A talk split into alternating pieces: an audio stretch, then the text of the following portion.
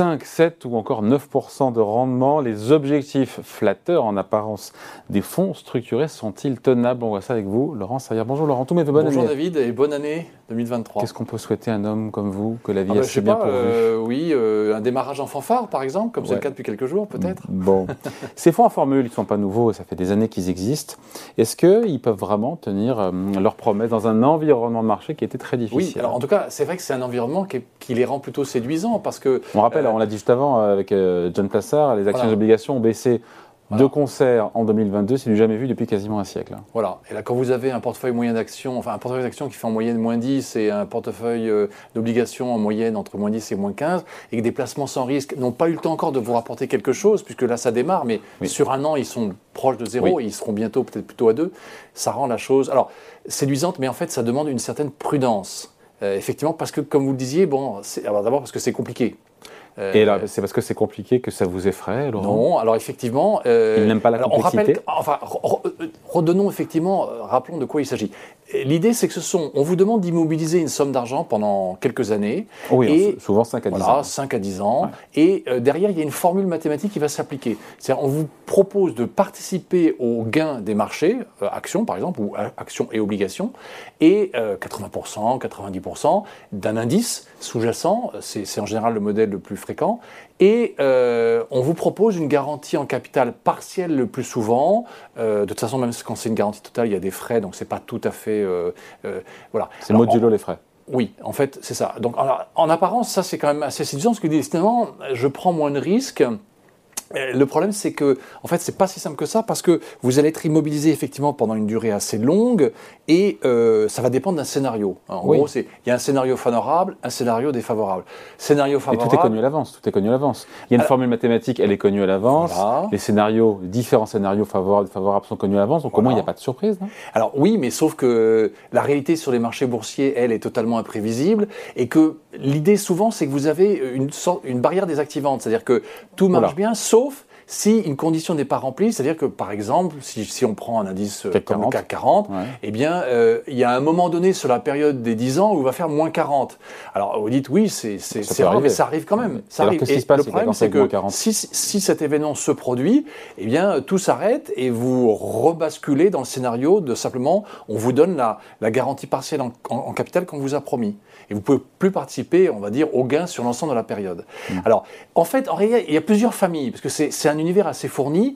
Euh, le premier, c'est quand même plutôt celui-là, c'est-à-dire vous avez un indice sous-jacent, c'est le modèle indiciel, vous avez un indice de base, de référence, et euh, vous participez à un pourcentage de, de sa progression, avec effectivement ces, ces- ces histoires de barrières désactivantes qui du coup peuvent tout annuler.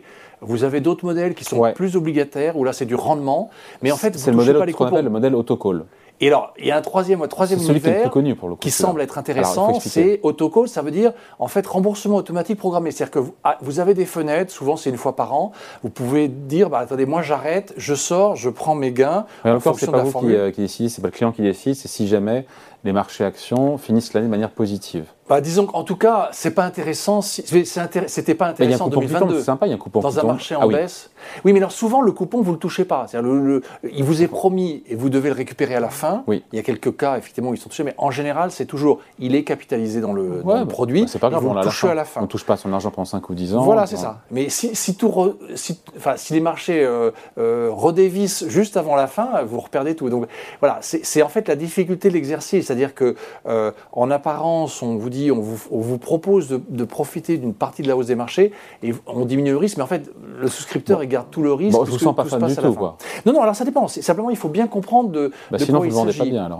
Non, mais c'est-à-dire qu'il faut comprendre de quoi il s'agit. C'est-à-dire qu'on est sur un univers euh, où il y a, euh, déjà qui est difficile à apprécier, il est relativement concentré quand même. hein. On, on parle de environ 150 euh, euh, produits en cours de vie.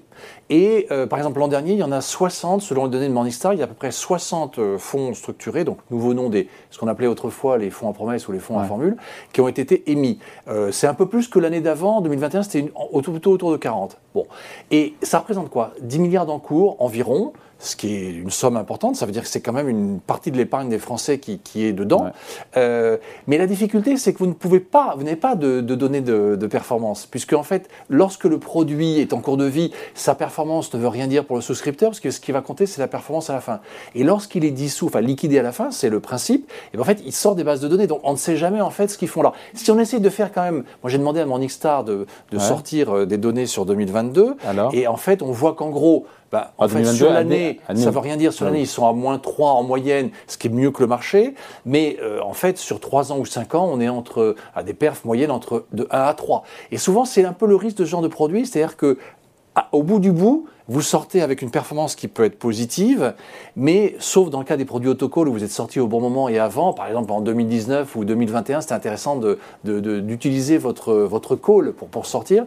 Et vous pouvez sortir avec quelques pourcents et finalement vous avez fait mieux que le monétaire en, avec quelque chose d'assez compliqué. Sur les autocalls, euh, chaque année, il y a une date anniversaire, je connais un peu le sujet, date anniversaire. Si le marché action de CAC 40 a progressé même de 0,5% en fin d'année, vous avez, le produit s'arrête et vous avez le coupon qui est promis 5%, 7%. Quel Tout problème à fait. Ça marche non, non, et là, je veux dire, c'est le cas de figure, effectivement, où c'est intéressant, après avoir quand même bien vérifié le, la hauteur des frais, parce que lorsqu'on parle de ces produits, souvent, vous avez, il n'y a pas les frais de gestion. Euh, donc, quand on vous dit c'est 5% par an, oui, mais il faut retirer 1% de frais de gestion. Après, si vous êtes dans un contrat d'assurance vie, il faut retirer encore le, les frais du contrat, on va simplifier, on va dire encore 1%. Donc, en réalité, la première année, c'est plutôt 3%.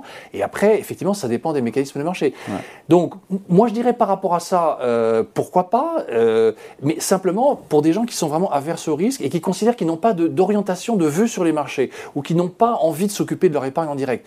Parce que euh, vous savez comme moi que ce qui est intéressant dans la bourse, c'est que c'est quelque chose, un exercice très difficile, mais c'est justement quand tout va mal qu'il faut rentrer. Or là, on vous dit, mais c'est quand tout va mal que vous risquez de tout perdre. Oui, c'est vrai, mais c'est donc du coup vous êtes bon, on y va, on y va pas, alors.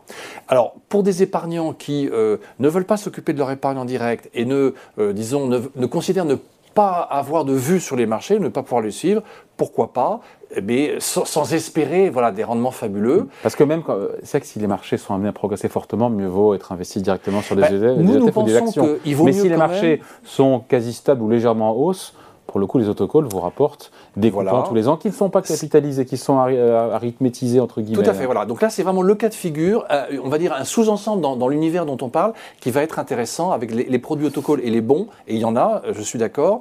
Euh, mais sinon, nous, on considère qu'il vaut mieux investir en direct, soit sur des titres, soit sur hmm. des fonds, soit sur des pas la protection, Sauf vous n'avez pas la protection capitale. vous, assumez le risque en capital. Après, il y a une protection capitale. Mais vous profitez aussi des dividendes ou des coupons obligataires. Et 100% des dividendes et, 100% de la hausse. Euh, réel. Euh, eh voilà. Donc c'est effectivement une question. Encore une fois, on revient toujours à la même question. C'est quel est votre degré d'aversion au risque?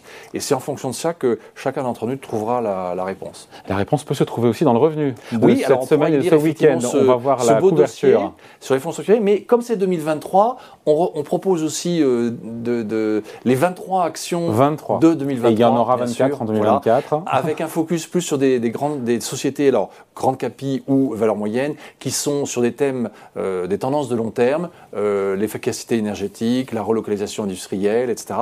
Et puis on fait un bilan euh, notamment bah, des OPA qui ont eu lieu l'an dernier et aussi des introductions en bourse qui se sont déroulées tout au long de, l'année 2022. À lire tranquillement ce week-end dans le magazine Le Revenu. Merci Laurent, bonne année. Merci David et encore meilleurs vœux.